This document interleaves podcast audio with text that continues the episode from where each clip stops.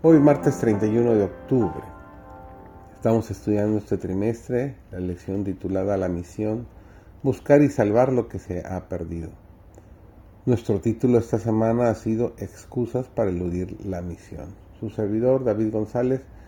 Nuestro título de hoy es Nuestras excusas, la inconveniencia. Toda alma que sea finalmente salvada debe someter sus propios planes y avanzar por donde Jesús indica.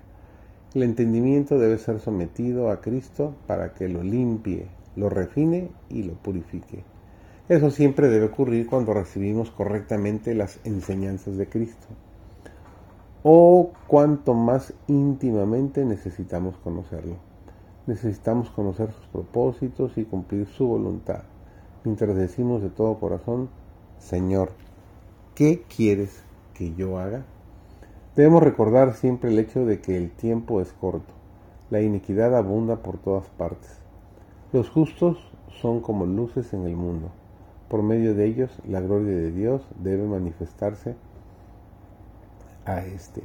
Si estáis en comunión con Cristo, estimaréis a cada ser humano como Él lo estima. Sentiréis hacia otros el mismo amor profundo que Cristo ha sentido por nosotros. Entonces podréis ganar y no ahuyentar, atraer y no repeler a aquellos por quienes Él murió. Nadie podría haber sido llevado de vuelta a Dios si Cristo no hubiese hecho un esfuerzo personal por Él. Mediante esa obra personal podemos rescatar las almas. Cuando veáis a los que van a la muerte, no descansaréis en completa indiferencia y tranquilidad. Cuanto mayor sea su pecado y más profunda su miseria, más fervientes y tiernos serán vuestros esfuerzos por curarlos. Comprenderéis la necesidad de los que sufren, los que han pecado contra Dios y están oprimidos por una carga de culpabilidad. Vuestro corazón sentirá simpatía por ellos y les extenderéis una mano ayudadora los llevaréis a Cristo en los brazos de vuestra fe y amor. Velaréis sobre ellos y los animaréis, y vuestra simpatía y confianza hará que les sea difícil perder su constancia. Todos los ángeles del cielo están dispuestos a cooperar en esta obra. Todos los recursos del cielo están a disposición de los que tratan de salvar a los perdidos. Los ángeles os ayudarán a llegar hasta los más descuidados y endurecidos. Y cuando uno se vuelve a Dios, se alegra todo el cielo. Los serafines y los querubines tañen sus arpas de oro y cantan alabanzas a Dios y al Cordero por su misericordia y bondad amante hacia los hijos de los hombres.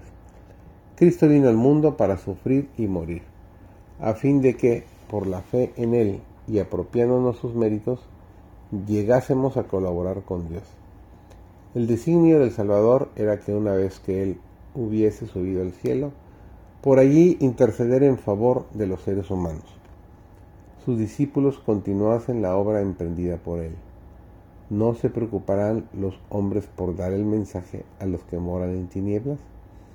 Hay quienes están listos para ir hasta los extremos de la tierra, a llevar a los hombres a la luz de la verdad pero Dios quiere que toda alma que conozca la verdad se esfuerce por infundir a otros el amor a la verdad.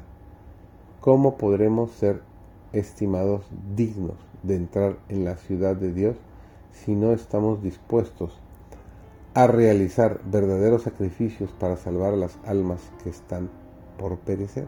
Pregunta para meditar.